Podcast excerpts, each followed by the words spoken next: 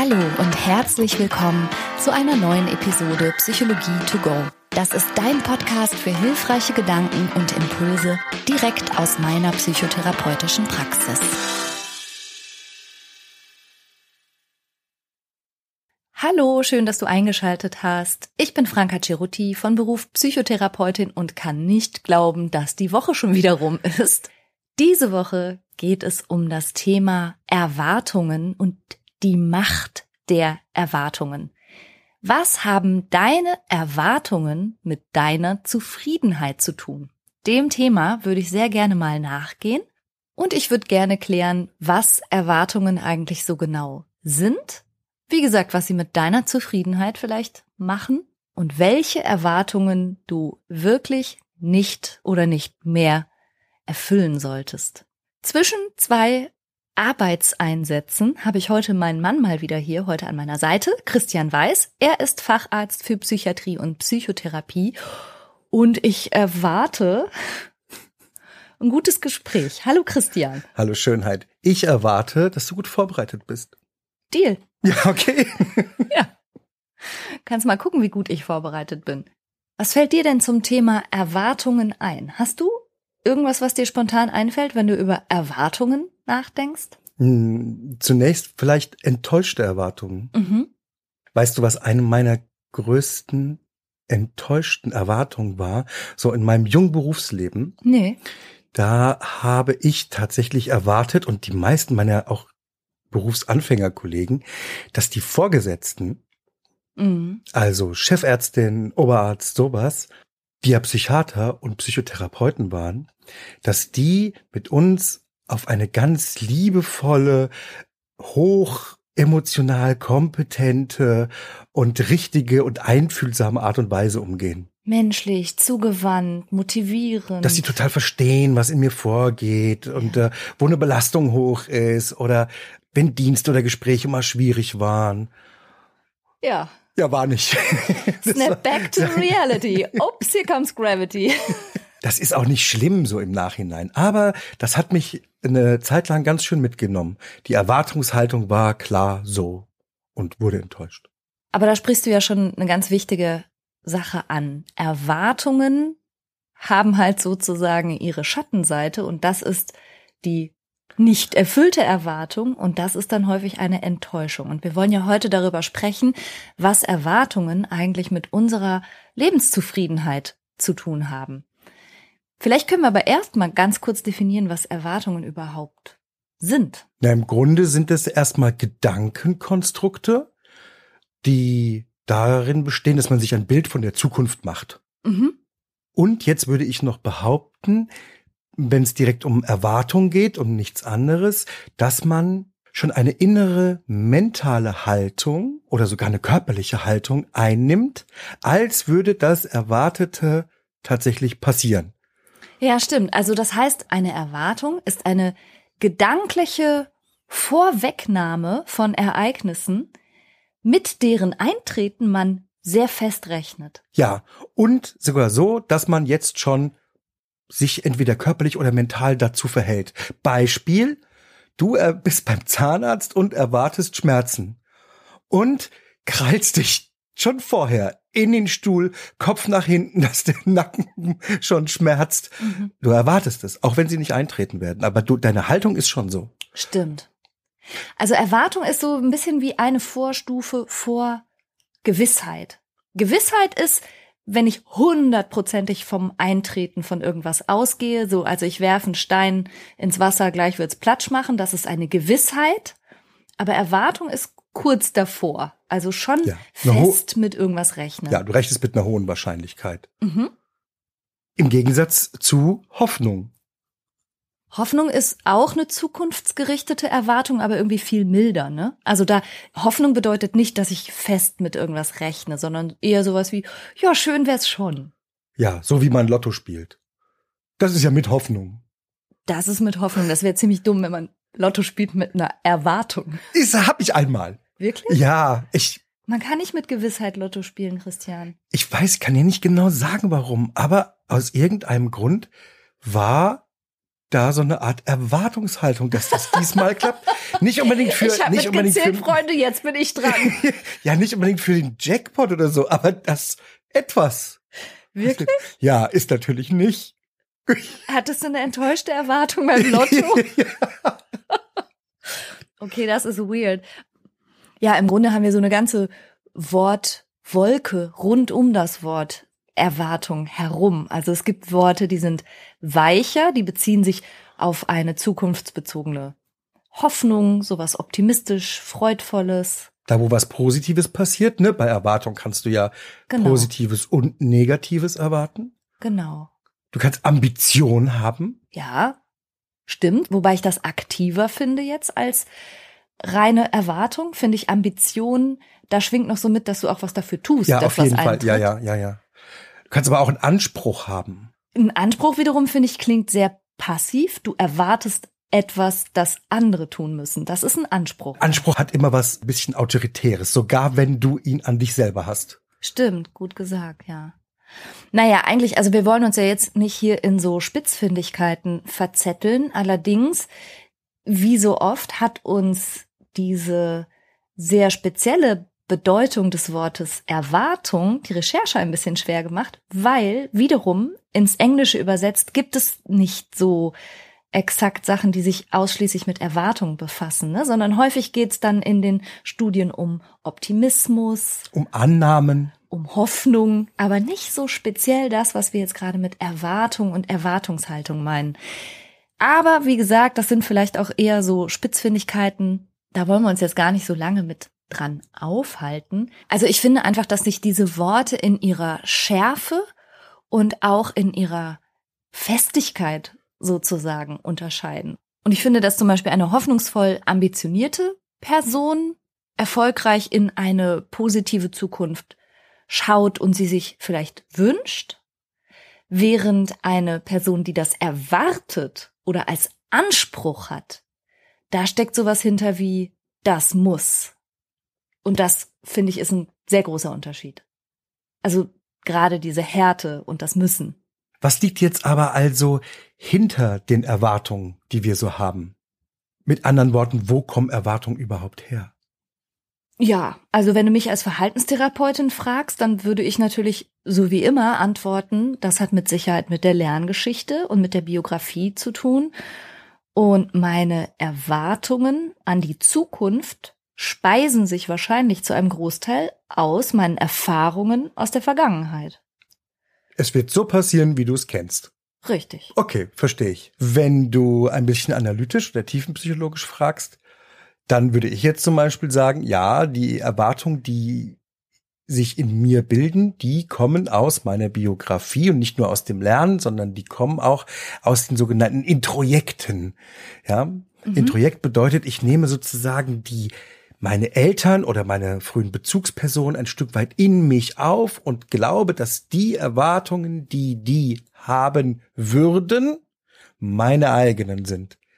Sozusagen, ich habe die Eltern verinnerlicht, in meine Psyche integriert und aus meiner Psyche kommen jetzt Erwartungen meiner Eltern. Und du hältst die für deine Und die halte ich für meine eigenen. Und es sind natürlich die sozialen Kontexte und Gesellschaften, in denen wir leben finde ich das, was du gerade sagst, die sozialen Kontexte auch nicht zu knapp an unseren Erwartungen beteiligt sind, nochmal ganz wichtig. Also gerade auch ehrlich gesagt in unserer Gesellschaft, wo wir so jung schon rangeführt werden, dass wir im Vergleich stehen, dass wir benotet werden, dass unser gesamtes Verhalten einer messbaren Beurteilung unterzogen wird und so. Da finde ich schon, dass das einen erheblichen Anteil daran hat, was wir dann auch für Erwartungen an uns selber entwickeln.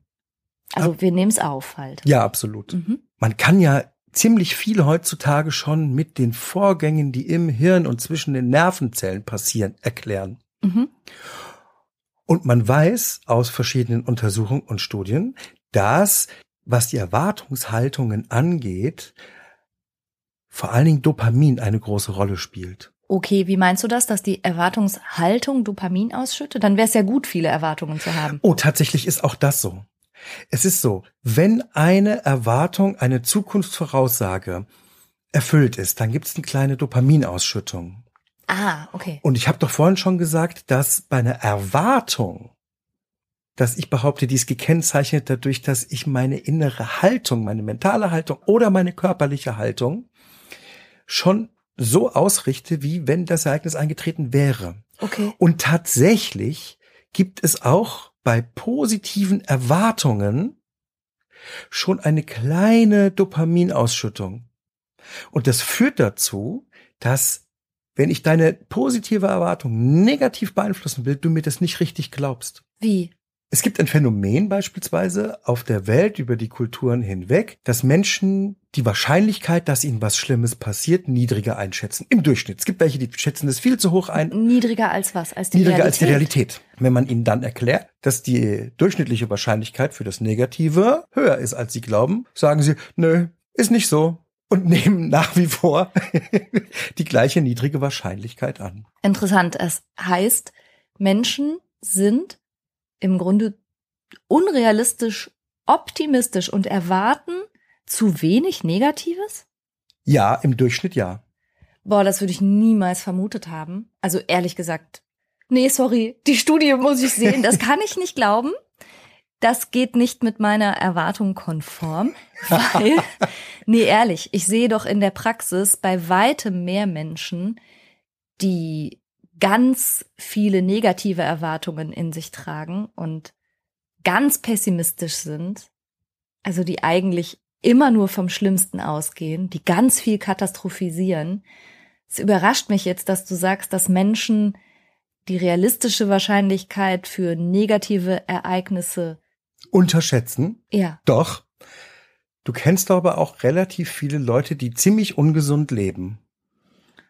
Rauchen zum Beispiel. Zum Beispiel. Weil sie denken, mich trifft's nicht. Ja, das Doch denken wohl.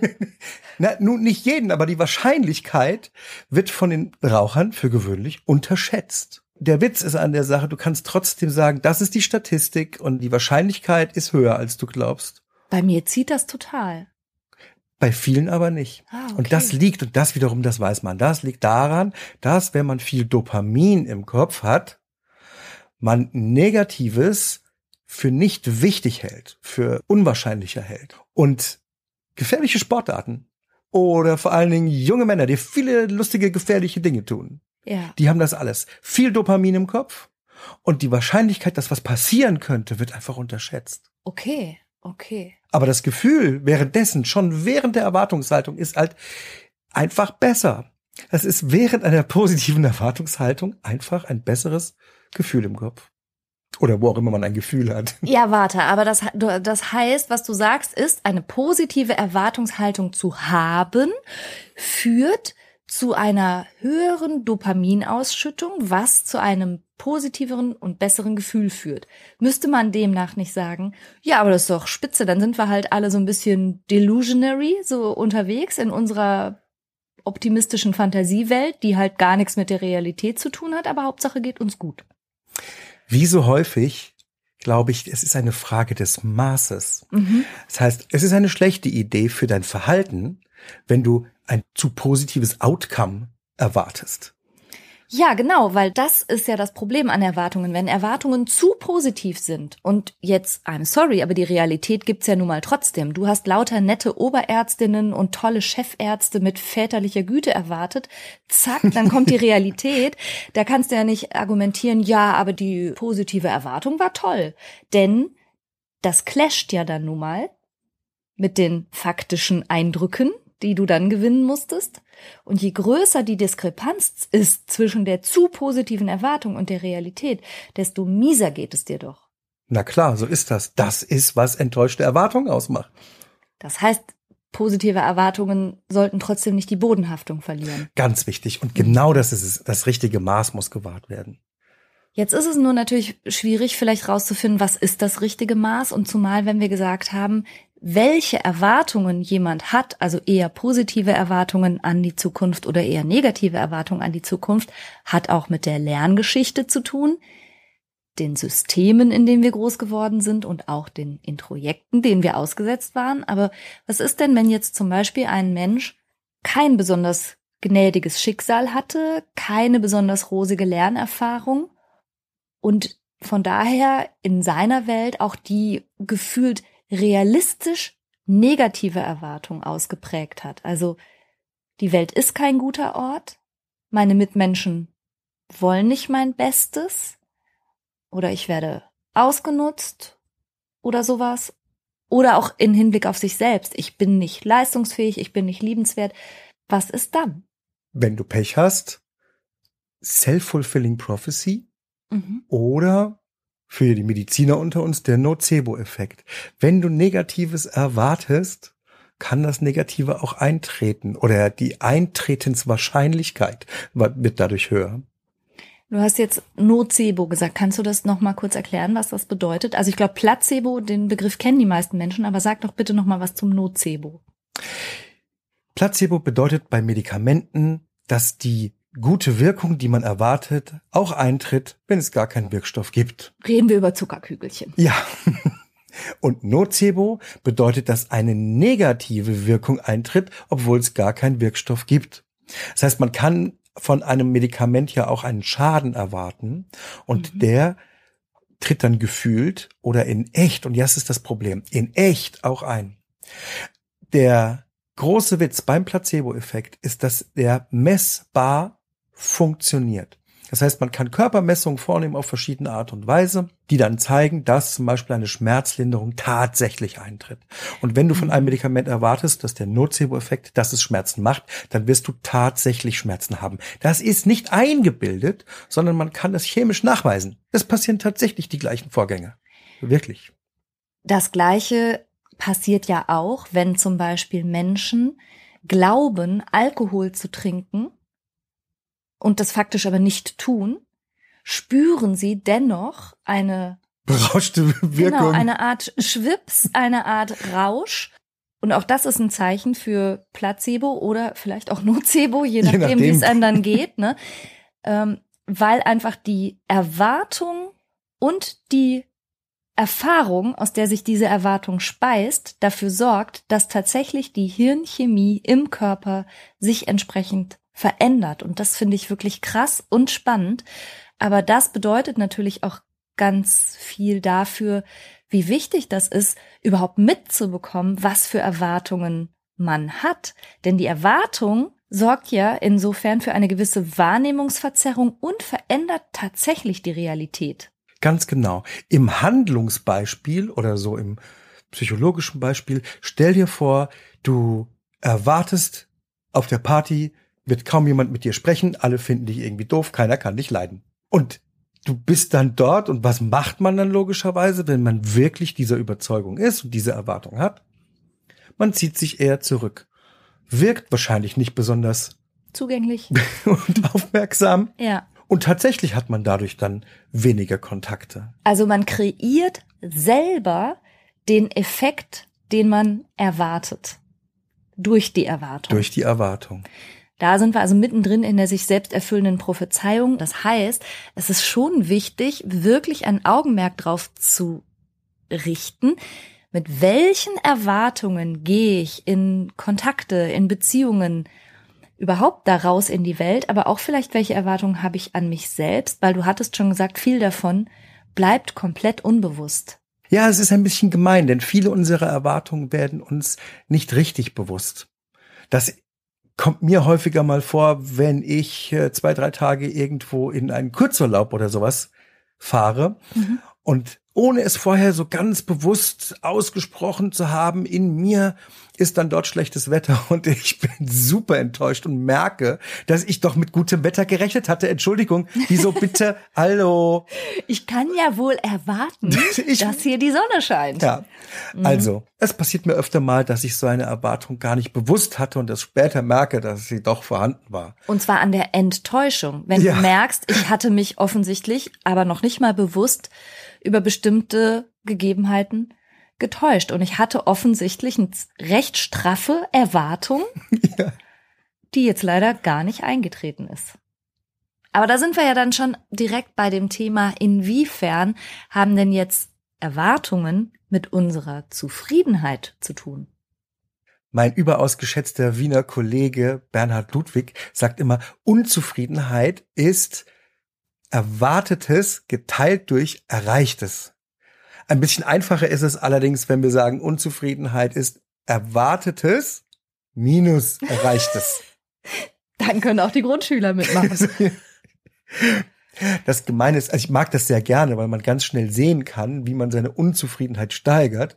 Man muss nur die Erwartungshaltung raufbringen. Also nee, warte. Wenn meine Erwartung ist, das wird eine 10 von 10. Jetzt egal was. Ich erwarte 10. Ja. Und ich erreiche aber 7. Dann ist meine Zufriedenheit 3. Deine Unzufriedenheit. Äh, die, dann ist die Unzufriedenheit 3. Ja. Wenn ich 10 erwarte und 5 erreiche, dann ist die Unzufriedenheit schon 5. Ja. Okay. Und wenn du 10 erwartest und Mhm. 10 bekommst, Unzufriedenheit 0. gut. Und dann geht ja sogar noch, wenn du 10 erwartest und 15 bekommst, Wow. Dann ist dann meine ändert sich das in Zufriedenheit. bin ich, bin ich plus, dann bin ich bei plus 5 Zufriedenheit. Ja. Okay. Und ich mag das eigentlich ganz gerne, weil wir immer alle versuchen, an unserem Erreichten rumzuschrauben. Wir versuchen immer das Erreichte hochzupuschen. Ja, Manchmal klappt das aber nicht gut. Und dann kann es helfen, ja. Das Erwartete ein bisschen runterzuziehen. Ja, ehrlich gesagt, die Erwartungen, also die eigenen Erwartungen mal zu überprüfen und notfalls auch ein bisschen runterzuziehen, das klingt so negativ oder fast schon so ein bisschen pessimistisch, aber das meine ich gar nicht so, sondern ich finde es ernsthaft ein wichtiges Indiz, wenn man häufig enttäuscht ist, dass vielleicht mit den eigenen Erwartungen irgendwas nicht stimmt. Also tatsächlich sind es häufig Menschen, die gerade auch was andere Menschen angeht, hohe Erwartungen haben, also wie mit ihnen umzugehen sei, wie achtsam oder wie sorgfältig oder wie ordentlich oder wie schnell oder ne, was du alles für Erwartungen haben kannst. Die haben da immer Erwartungen bei zehn, ne, also viele Erwartungen an das Umfeld und sind aber ständig enttäuscht, weil sie immer nur in Anführungsstrichen bei einer sieben oder einer acht landen und nie bei der erwarteten zehn. Das ist kein Zeichen dafür, dass alle anderen deppert sind, sondern dass vielleicht die Erwartungen viel zu hoch sind. Und insofern hängen Erwartung und Zufriedenheit schon mal eng zusammen. Also erstmal müsste man sich die eigenen Erwartungen natürlich bewusst machen und dann kann man sich fragen, wie angemessen sind meine Erwartungen an andere Und wie realistisch. und wie ja. realistisch und auch wie legitim, ehrlich gesagt. Ja, ja, ja, ja, Ne? ja, ja. Also, mhm. weil manchmal haben wir auch Erwartungen an Leute, die gar nichts von ihrem Glück wissen oder wo es uns gar nicht zusteht, Erwartungen an die zu haben. Ja, ist ja so. Kann Ja. man ja alles mal in Frage stellen. Und so hängen Erwartungen und Zufriedenheit ja schon mal eindeutig zusammen. Aber das Umgekehrte gilt ja auch. Also es macht mich ja auch unzufrieden, wenn ich mit unrealistischen Erwartungen konfrontiert bin, oder? Also wenn jemand an mich ganz unrealistische Erwartungen hegt. Genau, auch diese Tür schwingt wieder in beide Richtungen und beides kann zu Unzufriedenheit führen. Es gibt tatsächlich da auch eine sehr interessante, ganz groß angelegte Studie. Und zwar ging es da um die, um die Erwartungshaltung von Eltern gegenüber ihren Kindern, was die schulische Leistung angeht. Mhm, mhm. Also, wenn die unrealistische Erwartungen geäußert haben, sie haben schon gedacht, der Bub kriegt eine 4 und haben aber gesagt, er soll eine 2 bekommen. Das ist doch viel. Das ist auch schwer in die Hose gegangen. Ja, also, ich. wenn die, die geäußerte Erwartungshaltung, die Ambition viel höher ist, unrealistisch höher ist, als die tatsächliche Möglichkeit oder die Erwartung, hat das ganz negative Konsequenzen. Aber jetzt kommt der Witz. Wenn die nur so ein bisschen besser ist, im realistischen Bereich, aber hoch. Also die Erwartungshaltung, Wäre eine 3 minus, oder was? ja, nehmen wir mal an, die, die tatsächliche Erwartungshaltung bleibt bei einer 4 Ja, und Sie sagen aber dem Kind, Sie erwarten eine 3 minus. ja. dann motiviert das zu höherer Leistung. Dann sind die Kinder etwas besser gewesen.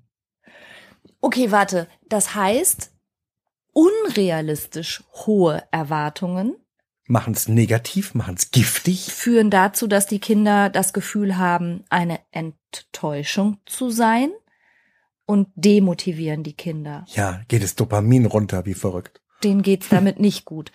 Aber eine slightly zu optimistische Erwartung spornt an. Das legen die Ergebnisse nahe, ja. Interessant, okay. Also es ist nicht schlecht, eine etwas höhere Erwartungshaltung zu haben. Nur in dem Moment, und ich glaube, das ist auf vieles übertragbar, nur in dem Moment, wo es zu viel wird, wird es schädlich. Mhm, okay.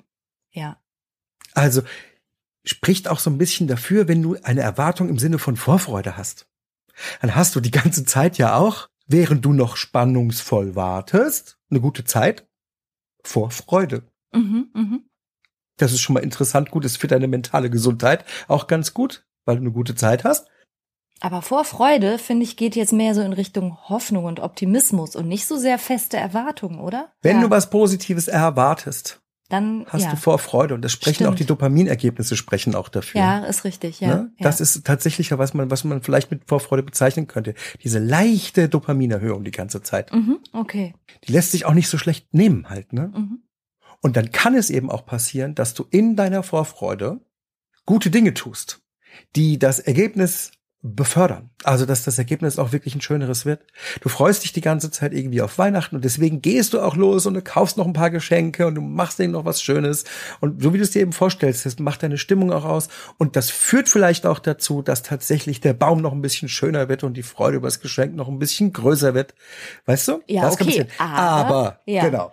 Aber ey, Weihnachten ist ja hier gerade mal das perfekte Stichwort, auch für völlig überzogene Erwartungen. Absolut. Seit wann wohnen wir denn in einem Disney-Film, wo alle sich lieb haben, alle einträchtig äh, irgendwie an der festlich gedeckten Tafel sitzen? So ist eben das Leben ja nicht in echten Familien. Also auch da, überzogene Erwartungen machen unzufrieden und machen unglücklich und frustrieren und demotivieren. Dringende Podcast-Empfehlung Weihnachten, The Struggle is Real. Wir haben mal eine. Folge gemacht, ne? Richtig, ja. ja. Okay, aber das ist ein wichtiger Punkt. Das heißt, Erwartungen bewegen sich idealerweise in einem leicht positiven, aber dennoch realistischen Rahmen. Unbedingt, genauso. Mhm. Und zwar sowohl die Erwartungen, die ich an andere habe, die Erwartungen, die ich an mich selber habe, aber auch die Erwartungen, die andere an mich haben sollten sich alle im leicht positiv realistischen Rahmen bewegen. Sonst macht das in alle Richtungen Frustration, Unzufriedenheit, Enttäuschung oder vielleicht sogar Demotivation. Ja, es macht zum Beispiel auch Stress, wenn die Anforderungen höher sind, als ich glaube, leisten zu können. Genau, wenn meine Ressourcen nicht ausreichen nach meinem Empfinden für das, was ich jetzt leisten muss. Das ist Stress. Und das passiert, wenn zum Beispiel von außen zu hohe Erwartungen an dich herangetragen werden, Stimmt. von denen du das Gefühl hast, du kannst es nicht leisten. Dann hast du inneren Stress. Okay, ja. Sehr nachvollziehbar, ja. Und wenn diese Erwartungen von dir selber kommen, und jetzt Stichwort Perfektionismus, mm, mhm. also die Erwartung ist, dass alles perfekt wird, dann wissen wir, dass eine perfekte Perfektion kaum möglich ist, was immer wieder zu enttäuschten Erwartungen, damit zu schlechten Gefühlen führt. Ja. Das heißt, Perfektionismus erwarten, und zwar von sich oder von anderen, ist ein Unglücksgarant. Ziemlich sicher. Zumindest wenn, das, wenn sich das in Lebensbereichen abspielt, wo es schlicht nicht möglich ist oder außerhalb der eigenen Ressourcen. Also mein Beispiel ist ja immer der Herzchirurg. Ich hätte gerne bitte, dass ein Herzchirurg, sollte ich jemals mit einem näher in Kontakt kommen, Perfektion walten lässt an meinem offenen Herzen. Das wäre schön. Wenn er da einigermaßen perfektionistische Ansprüche hätte und auch ordentlich wieder zusammennäht, was zusammengehört. Das fände ich wohl gut. weißt du, was ich meine? Ich verstehe das schon. Es gibt so ein paar Sachen, da sollte man Perfektion anstreben. Aber eben Realistischerweise kann man das nicht in allen Lebensbereichen und es ist auch überhaupt nicht notwendig, sondern da kann man ja wiederum sich mal bewusst machen, welche Standards man in welcher Lebenssituation anlegt und ob das eine realistische Erwartung ist. Und ein Herzchirurg hat vielleicht gar nicht so unrealistisch die Erwartung, dass er das jetzt sehr, sehr gut machen wird. Ja, aber du wirst auch sehr gut aus der OP rauskommen, wenn er nur 99 Prozent perfekt war. Und ganz perfektionistisch wird nämlich auch der nicht. Ah, okay. Sag mir sowas nicht. Doch, das ist, das ist. Nein, da möchte ich bitte meinen verblümten. Wie hast du, hast du zum Einstieg gesagt, die meisten Menschen sind fast ein bisschen zu optimistisch und unterschätzen ihre Lebensrisiken. Ich möchte bitte davon ausgehen, dass ich nie in diese Situation komme. Ja, klar, keine, keine Angst. Das, dir wird nie was Schlimmes passieren. hm.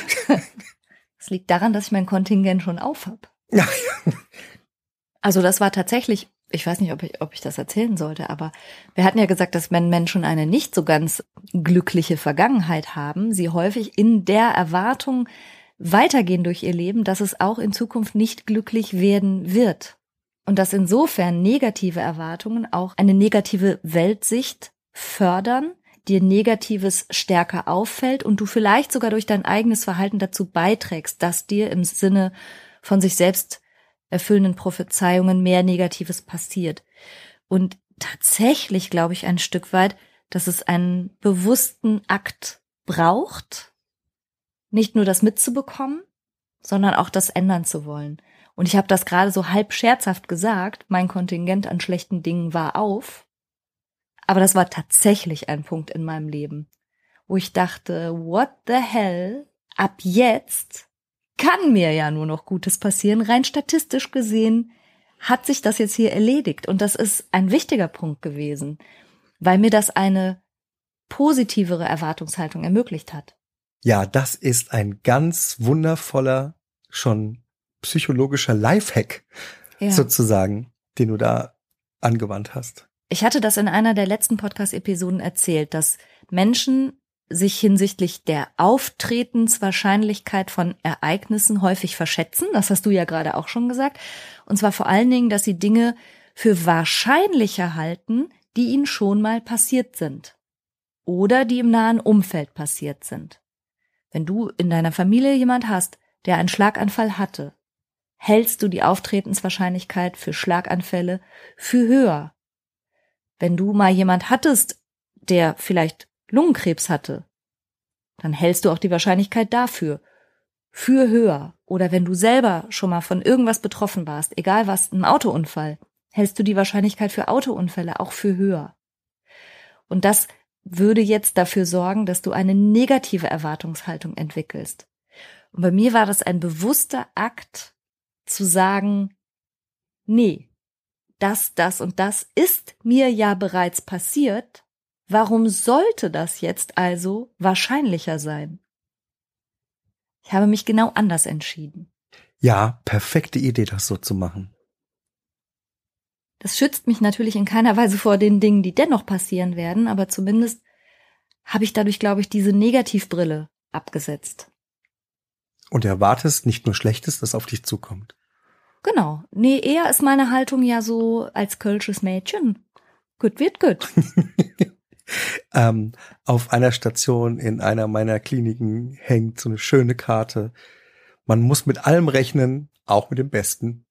Ja, das finde ich auch ein super Spruch. Aber tatsächlich versuche ich das ehrlich gesagt auch nicht. Also ich meine das schon so. Ich versuche, wenn es ums Erwartungsmanagement geht, mich einigermaßen ergebnisoffen und flexibel zu positionieren. Jedenfalls fahre ich damit ganz gut. Also ich versuche tatsächlich weder überzogen positive noch überzogen negative Erwartungen zu haben, sondern sowas wie gar keine Erwartungen. Das geht nicht hundertprozentig, mhm. aber weißt du, wie ich meine? Ja, ich weiß total, was du meinst. Du versuchst dir, ähm, solange es geht, überhaupt kein Bild von der Zukunft zu machen. Genau. Ja, es sei denn, es ist ein Ziel sozusagen, auf das ja, man ja. ambitioniert zuarbeiten kann, aber keine Idee, wie das Wetter wird, zum Beispiel. Nee, nee, also ich bin nicht derjenige, der auf Wochen hinaus irgendwie sich über Wetter Gedanken macht. Wenn ich wissen will, wie Wetter ist, gucke ich aus dem Fenster und dann sehe ich es ja. Nee, also tatsächlich einigermaßen, ja, die Haltung et kütt wie et kütt und es ist, wie es ist, die hilft mir sehr. Aber ich weiß, dass das vielen Leuten schwerfällt. Das Problem mit den Erwartungen ist aber, dass man eine so hohe Auftretenswahrscheinlichkeit dem manchmal gibt, ohne eine echte Grundlage zu haben, worauf sich das bezieht. Wie komme ich denn dazu? Ja, Erwartung bedeutet, dass du fest mit etwas genau, rechnest. Genau, feste. Und das würde ich halt vorschlagen, mal lieber nicht zu machen, außer man hat extrem berechtigte Gründe, mit etwas fest zu rechnen. Ja, ja. Aber in welchen Fällen kann man denn schon fest mit etwas rechnen? Deutsche Bahn. Nein, also man sorry, hat, da steht aber, eine Zeit drauf, deswegen, das ist ja, ein berechtigter Grund. Grobes komm sie, komm. Ich, ich, ich finde, es kütt wird kütt. Ich stelle mich mal an Bahnsteig. Das ist die bessere Haltung. Nee, wirklich. Das finde ich fürs ganze Leben viel besser. Zu sagen, ich schau mal und dann reagiere ich. Ich sehe ja dann, wie es wirklich ist. Anstatt dass meine Realität an meinen Erwartungen zerschellt, kann ich doch lieber mal gucken, wie die Realität ist. Also ohne Erwartung. Ja, so gut das möglich ist. Es ist eine gute Idee. Ich glaube, dass das manchmal nicht so leicht funktioniert, weil so eine Erwartungshaltung auch manchmal unbewusst entsteht. Und man ja. merkt erst später, dass man sie hatte. Ja, das stimmt. Okay. Also, aber wenn wir jetzt wissen, dass unrealistisch hohe Erwartungen sowohl von mir an andere als auch von andere an mich nicht gut sind, auch nicht Erwartungen von mir an mich, also zu hohe Erwartungen nicht gut, aber auch zu negative Erwartungen auch nicht gut.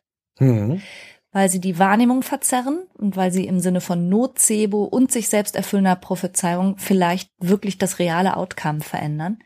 Was heißt das? Das heißt, dass wir uns besser mit Erwartungen im slightly optimistisch realistischen Bereich bewegen, aber wie schaffen wir das? Das ist die hohe Kunst. Also erstmal muss man sie sich überhaupt bewusst machen. Du hast gerade auch noch mal gesagt, ganz oft merkt man doch gar nicht, dass man Erwartungen hatte. Genau. Und da hast du vorhin schon gesagt, man kann es allerdings daran merken, wenn man öfter enttäuscht ist. Ja. Dann stimmt vielleicht ganz grundsätzlich was mit den Erwartungen nicht. Aber man kann natürlich auch versuchen, seine Aufmerksamkeit mal dahin zu lenken und wie ich immer sage, mit der Taschenlampe mal ins Dunkel leuchten und mal wirklich bewusst eruieren, mit welchen Erwartungen gehe ich in Kontakte, in Beziehungen, in sonstige Arbeitskontexte von mir aus. Also was habe ich eigentlich für Erwartungen? Und wenn man versucht, die ins Bewusstsein zu holen, dann fällt einem das schon auch auf. Man kann das machen. Ich mache das durchaus. Ich vor dem nächsten Kurzurlaub frage ich mich, na, erwartest du wieder gutes Wetter? Und ach ja, erwartest du, oh oh. ja, zum Beispiel. Hab mal lieber nicht so eine Erwartung an gutes Wetter. Stell dich lieber flexibel auf, zu reagieren, wenn es kütt wird, kütt. Genau. Nächster Rat ist, identifiziere, woher die Erwartung kommt. Wer hatten die? Haben die andere an dich? Wer genau? Ist es deine Erwartung? Und wenn du glaubst, es ist deine Erwartung, überleg auch nochmal genau. Nimm die Taschenlampe mhm. und schau mal, ob das vielleicht eine Fortsetzung von Erwartungen ist, die du aus deiner Kindheit eher kennst. Ist es ein Introjekt Ne? Ist es in Wirklichkeit Mama, Papa eine andere Bezugsperson, die da in dir werkelt und die innere Stimme dir sagt, es muss so und so sein. Es muss perfekt sein. Also, wer hat die Erwartung denn in Wirklichkeit? Ja, das finde ich auch einen sehr wichtigen Punkt. Und mir geht dabei dieser Satz wieder durch den Kopf, den ich sehr wichtig finde, in vielerlei Hinsicht. Die Antwort auf jede nicht gestellte Frage ist Nein. Und das meine ich in diesem Kontext jetzt so, weil diesen Satz kann man auf verschiedene Arten und Weisen verstehen und deuten. Und in diesem Kontext meine ich jetzt, vielleicht hat niemand diese Erwartung, die du gerade versuchst angestrengt zu erfüllen und die dich vielleicht stresst, überhaupt an dich gerichtet. Das ist so ein, du hast so recht, das ist ein so häufiges Missverständnis. Weil ganz oft versuchen wir etwas zu erfüllen, von dem wir annehmen, dass andere das irgendwie erwarten. Und es stimmt gar nicht. Niemand hat das so gesagt, niemand hat das gefordert, niemand hat diese Erwartung, der wir hinterherjappen, formuliert. Niemand. Es ist eine reine Zuschreibung häufig. Ja. Kinder haben das ganz viel, ne, wo wir mhm. gerade schon bei Introjekt waren. Kinder versuchen, das wissen wir auch von unseren, durchaus mhm. die Erwartungshaltung der Eltern zu erfüllen. Und Sie schreiben sie aber häufig den Eltern zu. Durch Vorleben zum Beispiel. Die Eltern leben so und so und das erwarten die bestimmt auch von mir. Aber es ist nicht unbedingt die wahrhaftige Erwartungshaltung, die die Eltern haben. Das stimmt. Und ganz häufig mündet das ja aber in so, was ich finde, so ganz traurigen Eltern-Kind-Beziehungen, dass die Kinder, selbst wenn sie schon erwachsen sind, so eine Art idealisierte, getunte elterntaugliche Version von sich selber präsentieren wenn sie mit ihren Eltern zusammen sind? Und was weiß ich, ihre Tattoos verstecken oder so? Oder besser sich noch gar nicht tätowieren lassen. Oder so, ja, weil sie glauben, dass die Eltern das verurteilen würden, obwohl die Eltern das vielleicht noch nie gesagt haben. Oder selbst wenn sie es früher mal so gesehen haben, heute gar nicht mehr so sehen oder so. Also es bleibt so so im Kopf der Kinder, selbst wenn die Kinder inzwischen selber schon über 50 und erwachsen sind, so stehen als Erwartung, die sie erfüllen müssen. Und es wird total krampfig und unauthentisch, obwohl die Erwartungshaltung von den Eltern so nie gesagt wurde. Absolut. Weißt du, mir fällt sogar ein Beispiel bei uns beiden ein. Ja? Ich hatte früher, wenn ich mit Freunden ausgegangen bin, so ab 12 Uhr immer das Gefühl, dass du wolltest, dass ich nach Hause komme und habe ab da so eine Art schlechtes Gewissen gekriegt und fühlte diese Erwartungshaltung an mich gerichtet. Ich dahingegen um 12 Uhr schlafe bereits seit drei Stunden und es ist mir total egal, ob du um 12, um 1 oder um 5 nach Hause kommst. Viel Spaß auch. Ich hatte diese Erwartungshaltung noch nie. Es hat echt gedauert. Es hat wirklich ja. gedauert, bis ich das begriffen habe. Aber es hilft nur eine Sache in dem Fall. Man muss die Erwartungshaltung klären, mitsprechen. Genau. Und wenn keine Erwartungshaltung besteht, und so meinte ich den Satz, also die Antwort auf jede nicht gestellte Frage ist nein. Das bedeutet, wenn ich dich gar nicht erst gefragt habe, kannst du bitte um 12 Uhr spätestens zu Hause sein, dann musst du es auch nicht tun. Ich habe nichts gesagt, diese Erwartungshaltung besteht nicht, also musst du sie auch nicht erfüllen. Ja, absolut. Aber ich habe das einfach innerlich angenommen. Ja. Das ist ein Fehler. Deswegen dieser Tipp. Klärt, was an Erwartungshaltung da ist. Und wo wir gerade beim Stichwort Nein sagen sind, gilt das natürlich auch, wenn jemand eine Erwartungshaltung an dich richtet, die aber entweder überzogen ist oder komplett unrealistisch oder einfach auch nicht legitim. Ja, genau. Dann ist die Antwort auch nein. Also dann musst du vielleicht diese andere Person enttäuschen, wenn diese Person sich hinsichtlich deiner Bereitschaft, deiner Fähigkeiten oder deiner Ressourcen täuscht oder auch wenn die Person sich hinsichtlich eurer Beziehung täuscht und denkt, sie könnte gewisse Erwartungen an dich richten und du siehst das anders, dann ist die Antwort auch nein. Und dass die andere Person dann enttäuscht ist, liegt aber daran, dass sie sich selber getäuscht hat. Nicht unbedingt, dass du sie aktiv getäuscht hast. Also Erwartungen musst du nicht erfüllen, nur weil jemand anders sie sich ausgedacht hat. Ja, Okay, jetzt haben wir uns schon ganz schön verstrudelt. Zusammengefasst. Erstens, identifiziere, von wem die Erwartung in Wirklichkeit kommt. Das kann schon mal helfen. Genau. Zweitens, überprüfe, ist diese Erwartung, wo auch immer sie herkommt, zu optimistisch, zu negativ oder bist du im realistisch, slightly optimistischen Bereich. Und das kannst du überprüfen, indem du dich zum Beispiel fragst, würde das jeder so erwarten? Kann auch das Gegenteil meiner Erwartung ebenfalls wahr und zutreffend sein? Und was habe ich eigentlich für Anhaltspunkte für diese meine Erwartung? Deswegen Nummer drei, klare Kommunikation. Viertens, das, was ich mit et kütt wird kütt beschrieben habe, kann man auch übersetzen als radikale Akzeptanz.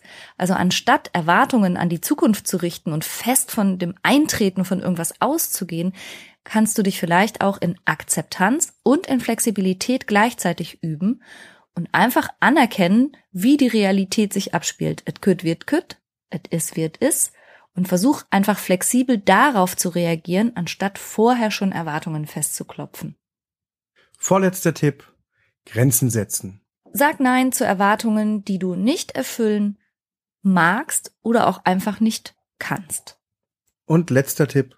Spiel ein bisschen mit den Worten herum. Ist es eine Erwartung? Ist es eine Hoffnung? Ist es mein Anspruch? Oder ein Wunsch. Christian, ich wünsche mir, dass wir jetzt Kaffee trinken. Klingt doch ganz anders als ich erwarte, dass wir jetzt Kaffee trinken. Oder ich habe den Anspruch, dass wir jetzt Kaffee trinken. Ist ja so. Also das Spiel mit den Worten, auch im eigenen Kopf mit uns selber, macht einen erheblichen Unterschied. Es macht es ein bisschen klarer und es kann es ein bisschen verändern.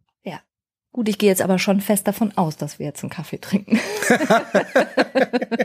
um mal hier Erwartungsmanagement zu betreiben. Ich kommuniziere klar. Wir machen jetzt an dieser Stelle Schluss. Wir beide trinken jetzt einen Kaffee.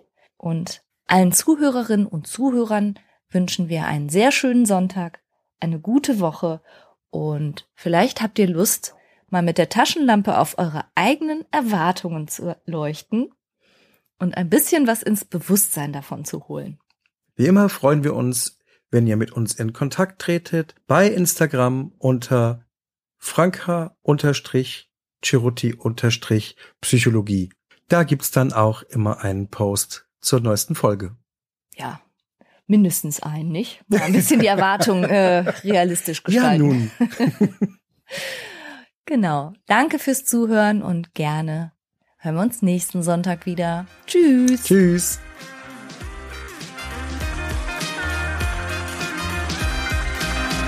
Das war's für heute. Ich hoffe, du konntest eine Menge frischer Gedanken für dich mitnehmen. Mehr davon gibt's auch auf meiner Seite www.franca-ceruti.de